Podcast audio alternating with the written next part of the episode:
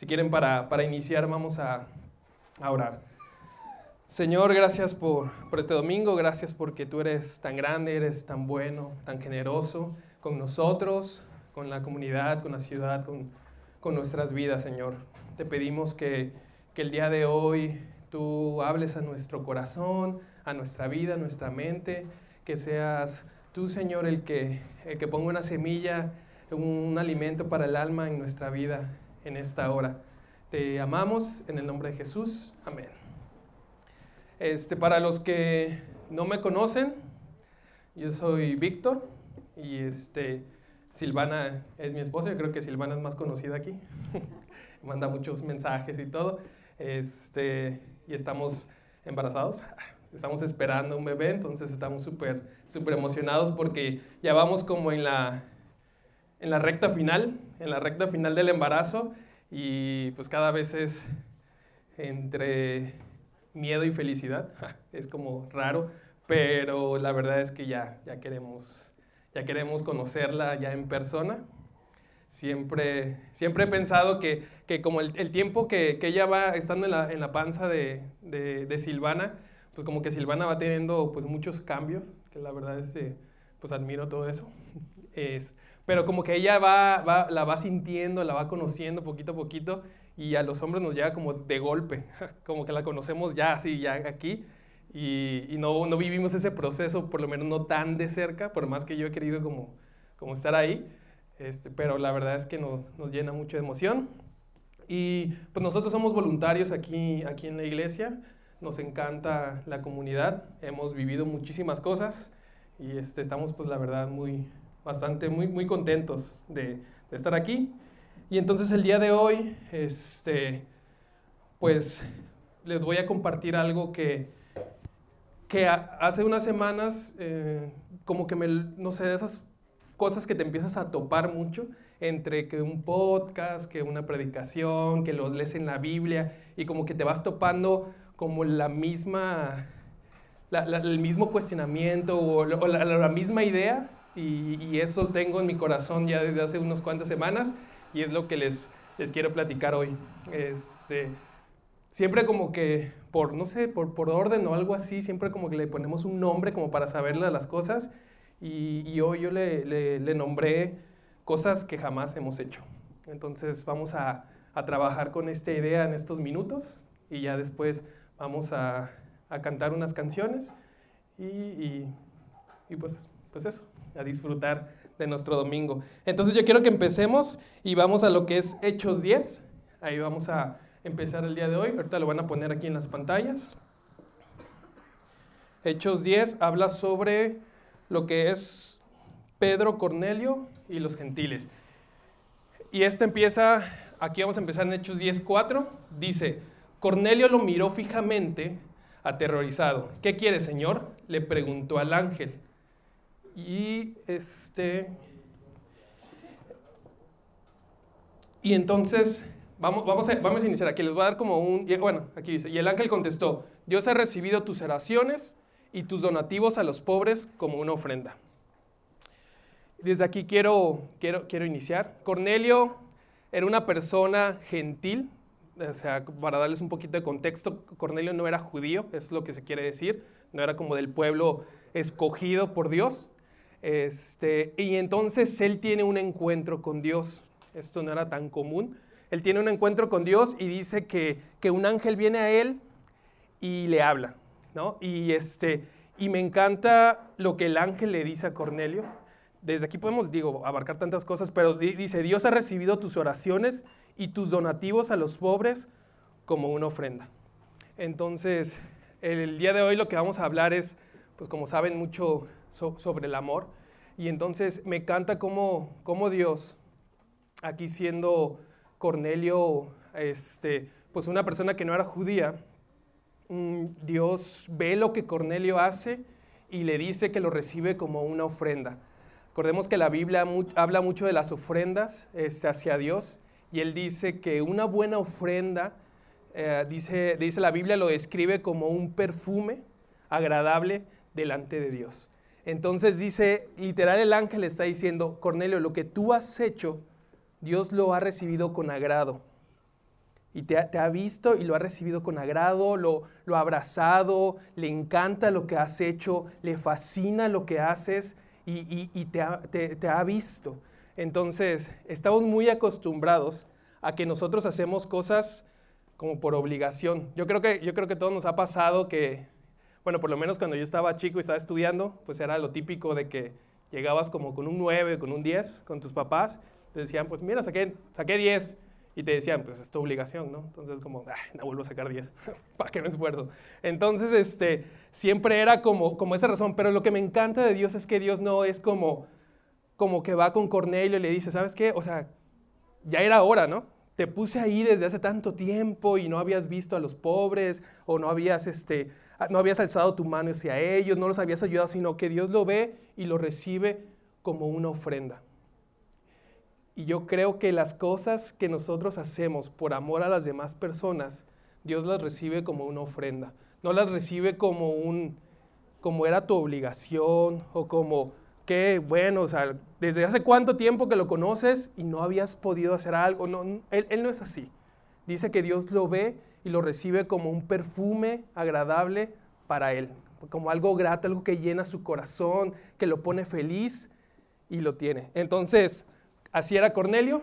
Cornelio ayudaba a la gente y Dios le habla. ¿sí? Y después, más adelante, le dice que, dice, eh, más adelante, este, Dios le dice, o el ángel le dice a Cornelio, que tiene que enviar a dos de sus personas, a dos de, sus conocidos o de su gente, a que busquen a una persona que se llama Simón Pedro, para que ellos lo lleven de regreso a la casa de Cornelio. Y, este, y Simón Pedro, entonces esto pasó el día siguiente. Cornelio dice, ¿saben qué? Vayan, este, me han dicho esa instrucción, que vayan a esa ciudad y busquen a esta persona para que venga hacia nuestra casa. Entonces, en el capítulo 9 dice, al día siguiente, mientras los mensajeros de Cornelio se acercaban a la ciudad, Pedro subió a la azotea a orar. Era alrededor del mediodía y tuvo hambre. Pero mientras preparaban la comida, cayó en un estado de éxtasis. Vio los cielos abiertos y algo parecido a una sábana grande que bajaba por sus cuatro puntas. En la sábana había toda clase de animales, reptiles y aves. Luego una voz le dijo, levántate Pedro, mátalos y come de ellos. No, Señor, dijo Pedro, jamás he comido algo que nuestras leyes judías declaren impuro e inmundo. Pero la voz habló de nuevo, no llames a algo impuro si Dios la ha hecho limpio. Quiero detener aquí la, situación. Pedro estaba orando, había ayunado, obviamente este, llega un punto en el que tenía hambre y dice que Dios se le aparece por medio de una visión una visión de que lo, estaba preparando para, para algo siguiente. Y de aquí fue donde tomé el, nombre de la plática, cosas que jamás hemos hecho. Por la respuesta que le da Pedro a Dios, Pedro le agarra y le dice, yo jamás he comido algo que nuestras leyes este, lo, lo, manejen como prohibido. Como saben, las leyes judías tenían ciertos animales que no, que no se podían comer. Este, pues habían muchos, muchas aves, este, de, este, de, carroña, creo que se conoce, ah, cerdo, ah, y había muchos como animales del mar que ellos no podían, ellos no podían comer animal que se arrastrara sobre el suelo. Habían muchas cosas que ellos tenían prohibido comer porque las consideraban impuras y las consideraban inmundas. Entonces Pedro, en su mismo amor por Dios, su primera respuesta es, Dios, yo jamás he comido eso y no lo voy a hacer. O sea, yo por amor a ti, Dios, jamás lo he comido y no pienso hacerlo ahora. No sé, yo siento que Pedro lo veía como una prueba, como, como Pedro te estoy probando a ver si caes, a ver si llegas a caer y comes este, cuando sabes que no deberías comer. Entonces Pedro, su primera respuesta, su respuesta rápida es, jamás lo he hecho. Y hay muchas cosas que nosotros jamás hemos hecho. Entonces Dios estaba preparando a Pedro para algo todavía mayor. No solo una misión que ahorita vamos a ver, yo creo que más que nada un cambio de mentalidad, un cambio de, personalidad, de carácter. Más adelante, después de que Pedro tiene esa visión, se encuentra con las personas, con estos mensajeros, y van a la casa de Cornelio. Y entonces ahí, en el 28, Pedro le dice a Cornelio y a la gente que está en la casa de Cornelio, que eran gentiles, que eran los gentiles, como les digo otra vez, eran personas que no eran judías. Entonces les dice, ustedes saben que va en contra de nuestras leyes que un hombre judío, como Pedro, se relacione con gentiles o que entre en su casa. Pero Dios me ha mostrado que ya no debo pensar que alguien es impuro o inmundo. Entonces, e, esto, este era el objetivo de la visión de Dios. Dios estaba preparando a Pedro para algo mayor, para que cumpliera con una misión que él antes jamás se hubiera atrevido a hacer. Él antes, él mismo lo dice, yo antes jamás hubiera venido a casa de un gentil para anunciar el Evangelio. Jamás lo hubiera hecho pero dice, pero Dios me ha mostrado que ya no debo pensar o que ya no debo creer que alguien es impuro o es inmundo. Entonces, yo me imagino que a partir de ese momento, e, eso obviamente abrió las posibilidades para que los gentiles empezaran a, recibir a Jesús en su corazón y ahí también entramos parte de todos nosotros que estamos recibiendo ahora a Dios que, podemos leer la Biblia, que sabemos de Jesús, por algo que antes alguien jamás hubiera hecho. Cosas que nosotros nunca hubiéramos hecho, que jamás hubiéramos hecho. Pedro tuvo que enfrentar ese cambio de 180 grados para poder hacerlo.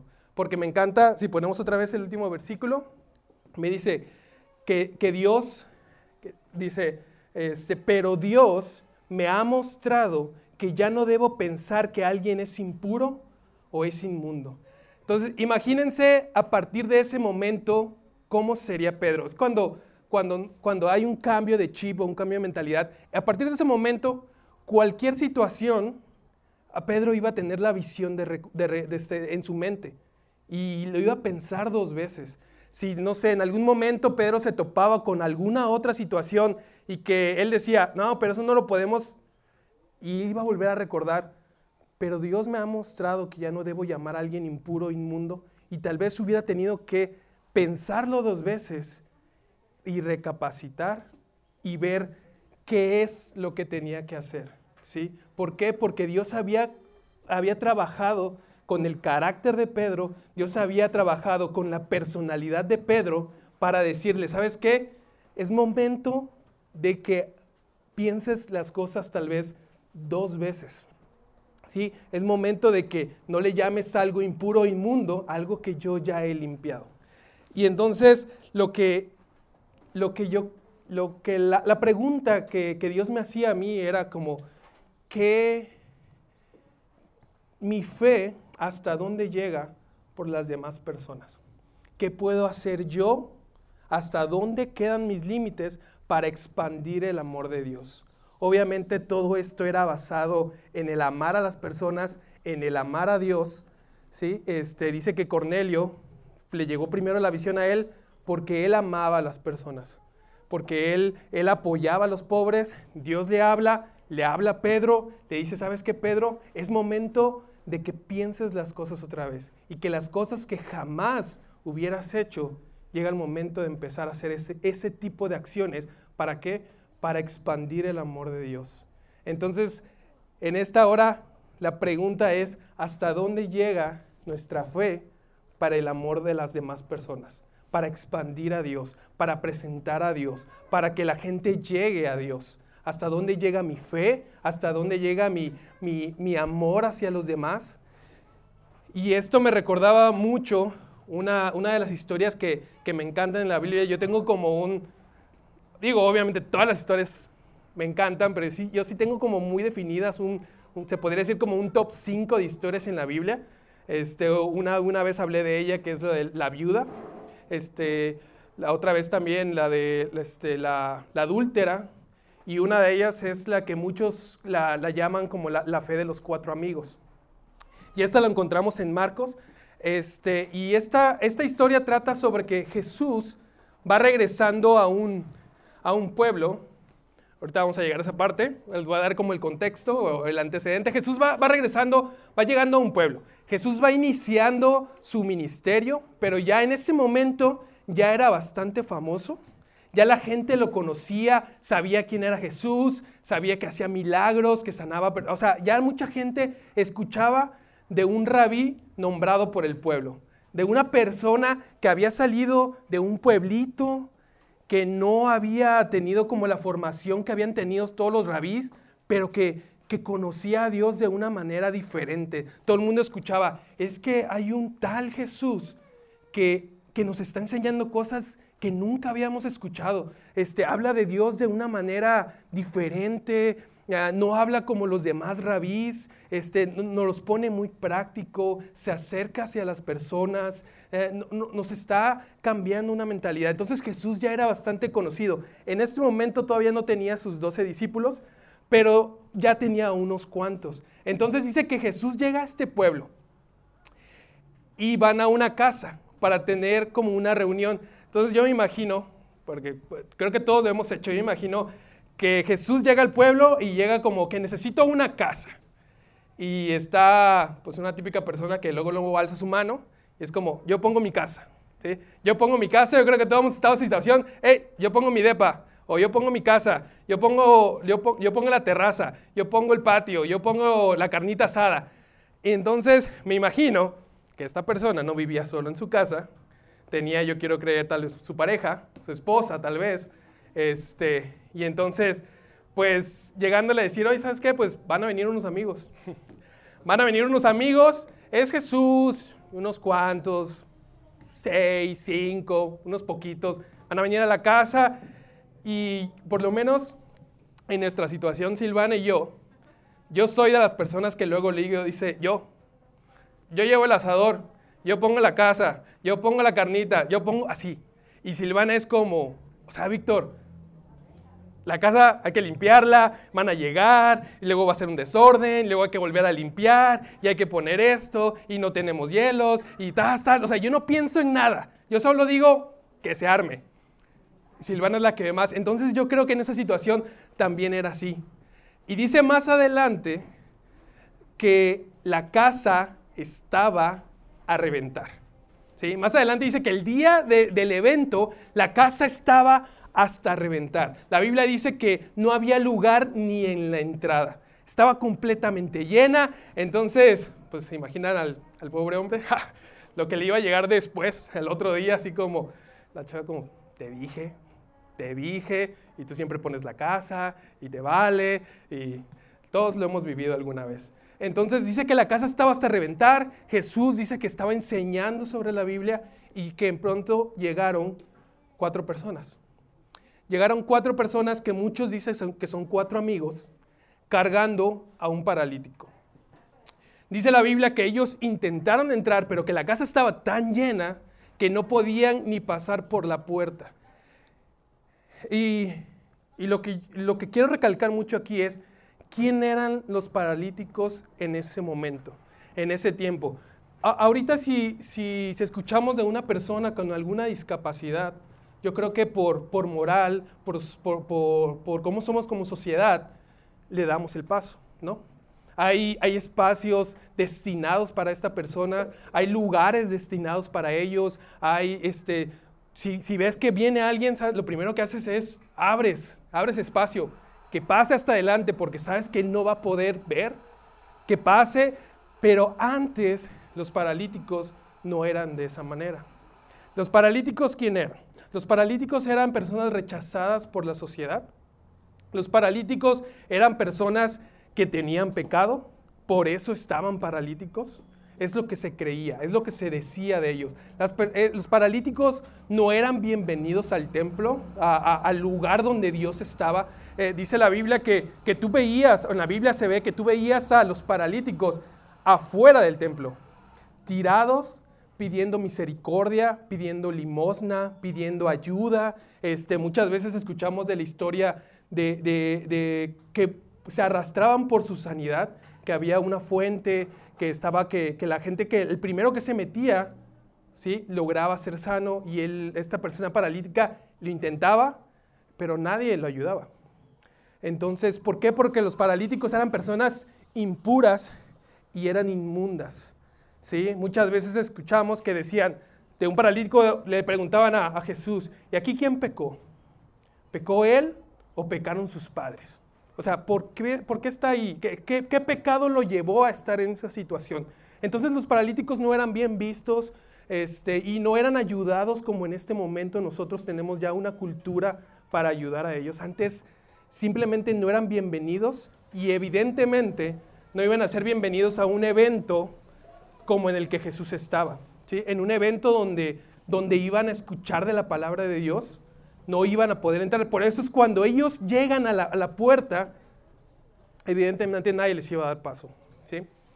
A mí me hace pensar mucho quién eran estas cuatro personas, quién eran estos cuatro amigos, cómo, cómo, cómo este paralítico consiguió esas amistades, que lo llevaran cuando antes a los paralíticos nadie los ayudaba.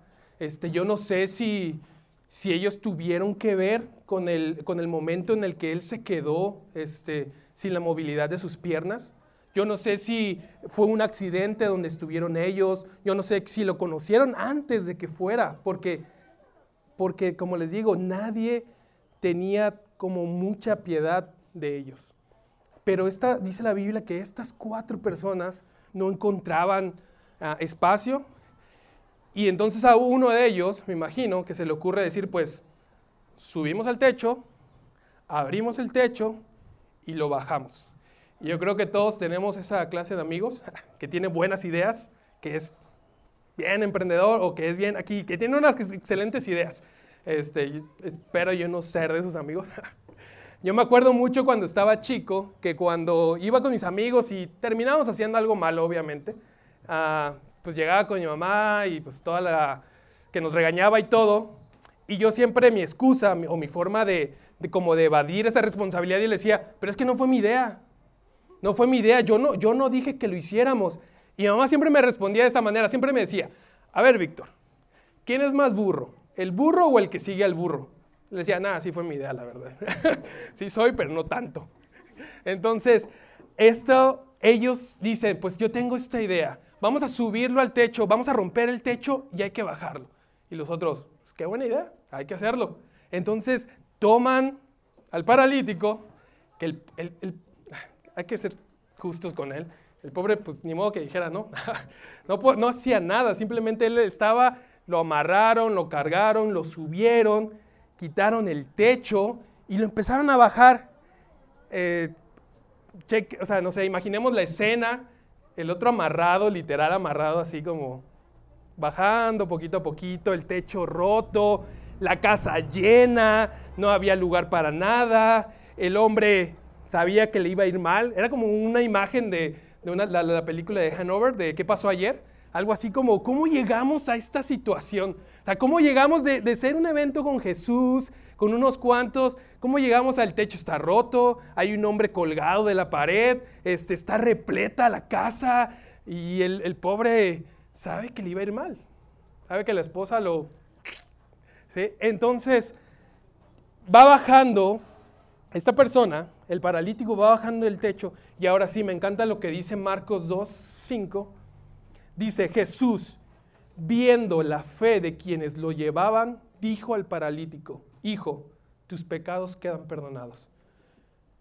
Me, encanta esta parte porque, porque Jesús, Jesús ve a los amigos y le habla al paralítico. Entonces Jesús ve la fe de ellos que están ahí arriba y le habla al hombre que está colgado. Entonces, llegaba una, una pregunta a mi vida que es la que les quiero hacer el día de hoy, es, ¿Qué ve Jesús cuando ve tu fe? ¿A quiénes alcanza tu fe? ¿A quiénes salva tu fe? ¿Tu fe se queda, o sea, contigo? Eh, ¿Tu, fe se queda en la puerta, este, impidiendo que más gente pase? ¿O tu fe va más allá y rompe techos? ¿Sí? Al final de cuentas, el, techo era una estructura era un límite, era una protección, era, er, era un, hasta aquí, pero ellos van, rompen la estructura, rompen el límite, rompen lo que está protegiendo a los demás para poder acercar a una persona a Jesús. Entonces, Dios me, me ponía en mi corazón, tu fe hasta dónde llega por las personas. ¿Qué hace tu fe para salvar a los demás? Cuando Jesús ve tu fe, ¿qué ve? Dice Jesús que cuando vio la fe de los que los llevaban, le dijo al paralítico, Hijo, tus pecados quedan perdonados. El paralítico no habló, el paralítico no dijo nada, no, no, mencionó Jesús, este, sáname, este, Jesús, no sé, ni siquiera sabemos, la Biblia no menciona ni siquiera si el paralítico creía realmente en Jesús. O sea, no sabemos realmente si él, para él yo me imagino que había sido rechazado ya muchas veces por maestros de la ley. Entonces yo creo que no iba como con tanta convicción de que Jesús le iba a hacer caso. Pero por eso Jesús dice que cuando vio la fe de sus amigos, sanó al paralítico. Obviamente dice, hijo, tus pecados son perdonados. Después vemos que hay una pequeña disputa. En algunos dicen, ¿cómo, ¿cómo esta persona le puede decir que tus pecados sean perdonados? Y Jesús al final le dice, está bien, entonces les voy a decir, toma tu camilla, levántate y ve a tu casa. Y dice que el paralítico se paró, tomó su camilla y se fue caminando. ¿Por qué? Porque a veces a nosotros nos preocupa un poquito más lo externo, pero Jesús se preocupa más por lo interno. Jesús sabía que lo que tenía que sanar era su corazón. Este, todos veían lo externo, que estaba, que estaba sin la movilidad de sus piernas, pero Jesús quiso sanar y sabía que lo importante era sanar el interior de él. Entonces me encanta el que, el que nuestra fe no solo es para nosotros, la fe no solo es para que nosotros seamos salvos, no solo para que es para que nosotros conozcamos a Dios, sino que nuestra fe puede salvar vidas. Nuestra fe puede acercar a otros a Jesús. Y el día de hoy lo que yo quiero que nosotros nos quedemos es, cuando Jesús ve nuestra fe, ¿qué ve? ¿Sí? ¿Qué, logra ver? Alguien que logra subir un techo, quitar el techo, bajar a una persona. Alguien como Pedro que logra ir más allá de lo establecido y decir, ¿saben qué? Dios me ha mostrado que le tengo que pensar dos veces. ¿sí? Dios me ha mostrado que tengo que hacer cosas que jamás hubiera hecho. Porque la fe es algo completamente ah, increíble cuando viene acompañada de amor. Y lo podemos ver, otra de las historias es este, la, fe del centurión. Sabemos que, que el centurión tenía tenía un siervo enfermo. Entonces él manda a unas personas hacia Jesús y le dice, Jesús, este, tengo un siervo enfermo y quiero que lo sanes. Jesús le dice, ok, voy a tu casa y los mismos, este, las mismas personas de, de ese centurión le dicen, ¿sabes qué? No tienes que venir, solo di que va a ser sano y va a sanar. Y así fue. Y dice Jesús que se asombró de la fe del centurión. La Biblia dice, Jesús se asombró y dice, en todo Israel he encontrado una fe como la de esta persona. Y saben, esa fe que asombró a Jesús estaba enfocada hacia alguien más. Esa fe del centurión no estaba enfocada hacia su sanidad, no estaba enfocada a su, a, su bendición, a sus riquezas, a su prosperidad, ni siquiera estaba enfocada, enfocada a su hija, a sus hijos, a su familia. Esa fe estaba enfocada a un siervo que era una persona que no compartía sangre con él, era una persona que no tenía el mismo estatus social, era, era, era, una persona que, que no estaba, podría decirse que al nivel de él, pero esa fe dice que fue la que sorprendió a Jesús. Jesús se sorprendió y entonces vio cómo la fe que fue enfocada para un siervo fue la que sorprendió. ¿Por qué? Porque nuestra fe puede salvar personas. Nuestra fe puede acercar personas a Jesús. Así como nuestra fe muchas veces tal vez podemos hacer que se limite, nuestra fe puede hacer que se expanda el amor de Dios. Y quiero, quiero que vayamos también a, Santiago. Quiero hablar de, la fe, ah, de la fe con buenas, con buenas intenciones, con buenas acciones. En Santiago 2 dice, amados hermanos, ¿de qué le sirve a uno decir que tiene fe si no lo demuestra con sus acciones? ¿Puede esa clase de fe salvar a alguien? Más adelante. Dice, ¿no recuerdas que nuestro antepasado Abraham fue declarado justo ante Dios por sus acciones cuando ofreció a su hijo Isaac sobre el altar? Ya ves, su fe y sus acciones actuaron en conjunto. Sus acciones hicieron que su fe fuera completa. Si nosotros queremos tener una fe completa, nuestra fe tiene que venir puesta con acciones, con amor. ¿sí? No solo se trata de creer, yo creo en Dios, listo. No, se trata de que nuestra fe sea completa. Se trata de que yo creo en Dios, cuánto me ama y que yo pueda acercar a otras personas a Él. Ese amor que yo, que yo recibí, que yo siento, que yo encontré, lo quiero expandir hacia alguien más.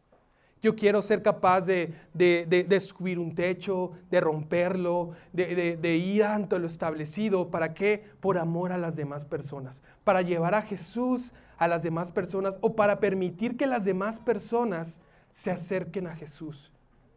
¿Sí? Porque la fe completa requiere acciones de amor. ¿Sí? La fe completa requiere que sea acciones. Cuando Jesús estuvo aquí en la tierra, era muy, era muy criticado por los fariseos. ¿Por qué? Porque se acercaba con las personas. Porque dice que iba a sus casas, se sentaba en sus mesas, cenaba con ellos, los tocaba, estaba, platicaba y los fariseos se sentían como enojados diciendo, ¿por qué Jesús va y va con esos pecadores y se acerca y está con ellos? No, o sea, no entendían, ¿sí? no entendían que la fe necesita amor hacia los demás. No, yo creo que Jesús no, no se enojaba con los fariseos porque odiaran a las personas realmente, sino porque no demostraban que las amaban. Porque no solo se trata de no odiar, sino se trata de amar. ¿sí? No se trata solo de decir, ah, no, yo no digo nada mejor y ya. No, se trata de, de alzar la voz por las personas que no puedan alzar la voz. No se trata de decir, ah, sí, pero yo aquí no hago nada. Yo soy neutral, yo no hago nada. Sino se trata de, ir y hacer algo por ellos. ¿Sí? Hacer algo por esas personas, de hacer algo, de traerlos, de mostrarles, de amarles. No se trata solamente de, de no odiar. Yo no odio y ya estoy bien. Sino se trata de amar. Y era lo que Jesús, Jesús era el ejemplo de todos nosotros en la tierra y en ese momento también. Y Jesús estaba siendo el ejemplo para los fariseos. O sea, Jesús les estaba diciendo a los fariseos, no solo se trata de, de, no odiarlas o de no o de orar de lejos, sino se trata de que la fe demuestre amor. O sea, se, se trata de que tú completes tu fe con amor hacia los demás, de ir a sus casas, él, lo hacía cenar en sus mesas, platicar con ellos, demostrarles cómo es el amor de Dios. Entonces en esta, en esta hora, en este día, lo que quiero que, que nos quede en nuestra vida, en nuestro corazón es a quienes salva nuestra fe, a quienes llega nuestra fe. Este, hasta dónde, hasta dónde llega nuestra fe, nuestra fe hace que el amor de Dios se expanda. Nuestra fe hace que el amor de Dios se limite. Porque Jesús quiere que amemos. Que amemos a las demás personas, que amemos a todos de, una manera donde, donde, Dios pueda estar con ellos. Me encanta en, en, Primera de Corintios, en Primera de Corintios, en la carta de Corintios, Pablo, Pablo les dice a les dice a esta iglesia que, que, el amor, que, que, tenemos que, que llevar el amor de Dios hacia los demás, que no podemos como, como limitarlo, sino que tenemos que expandirlo. Porque eso se trata, la gracia que viene a nuestras vidas, el amor que llegó a nuestras vidas. Dice, decía en Corintios que el corazón de Dios es que todos sean salvos. Dice, lo bueno, lo agradable delante de Dios es que Él quiere que todos sean salvos, que todos lo conozcan, dice que todos conozcan la verdad, que todos conozcan su amor. Y yo creo que esa es nuestra misión, poder llevar el amor de Dios hacia las personas o poder hacer que las personas se acerquen al amor de Dios. No sé si pueden pasar los músicos. Y en este momento quiero que, que oremos y le digamos, ahí estás en, tu lugar, ahorita vamos a, a, cantar unas canciones. Señor, gracias por, por este día, por, por este domingo. Gracias por ese amor que tú tienes hacia nosotros y hacia los demás. Te pedimos que, que tú completes nuestra fe con, con amor. Te pedimos que nuestra fe venga llena de buenas acciones para los demás, de misericordia, de amor, de empatía, de gracia hacia las demás personas.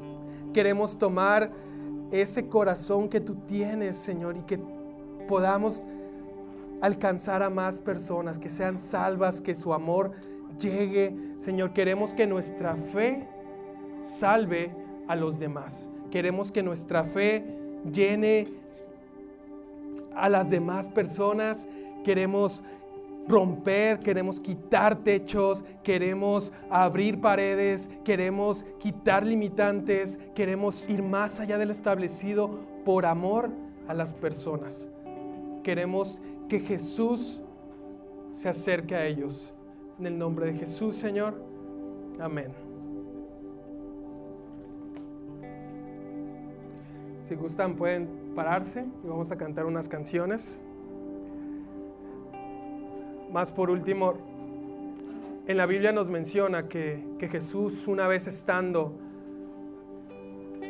dando unas, dando, dando un, unas lecciones, dice que los niños se quisieron acercar a Él y que los discípulos obviamente empezaron a decir, ¿saben qué? Niños, ahorita ustedes no, no vengan, no se acerquen porque hay un orden, porque hay una forma de hacer las cosas y ahorita estamos hablando temas que no son para ustedes, no son para niños. Pero Jesús agarra y le dice, ¿saben qué? Dejen que los niños vengan a mí. Entonces el día de hoy es Dios me ha dicho, deja que las personas vengan a mí. No limites, no pongas, no pongas barreras, no pongas, sino abre para que cualquier persona se acerque a mí, para que la ame y la bendiga.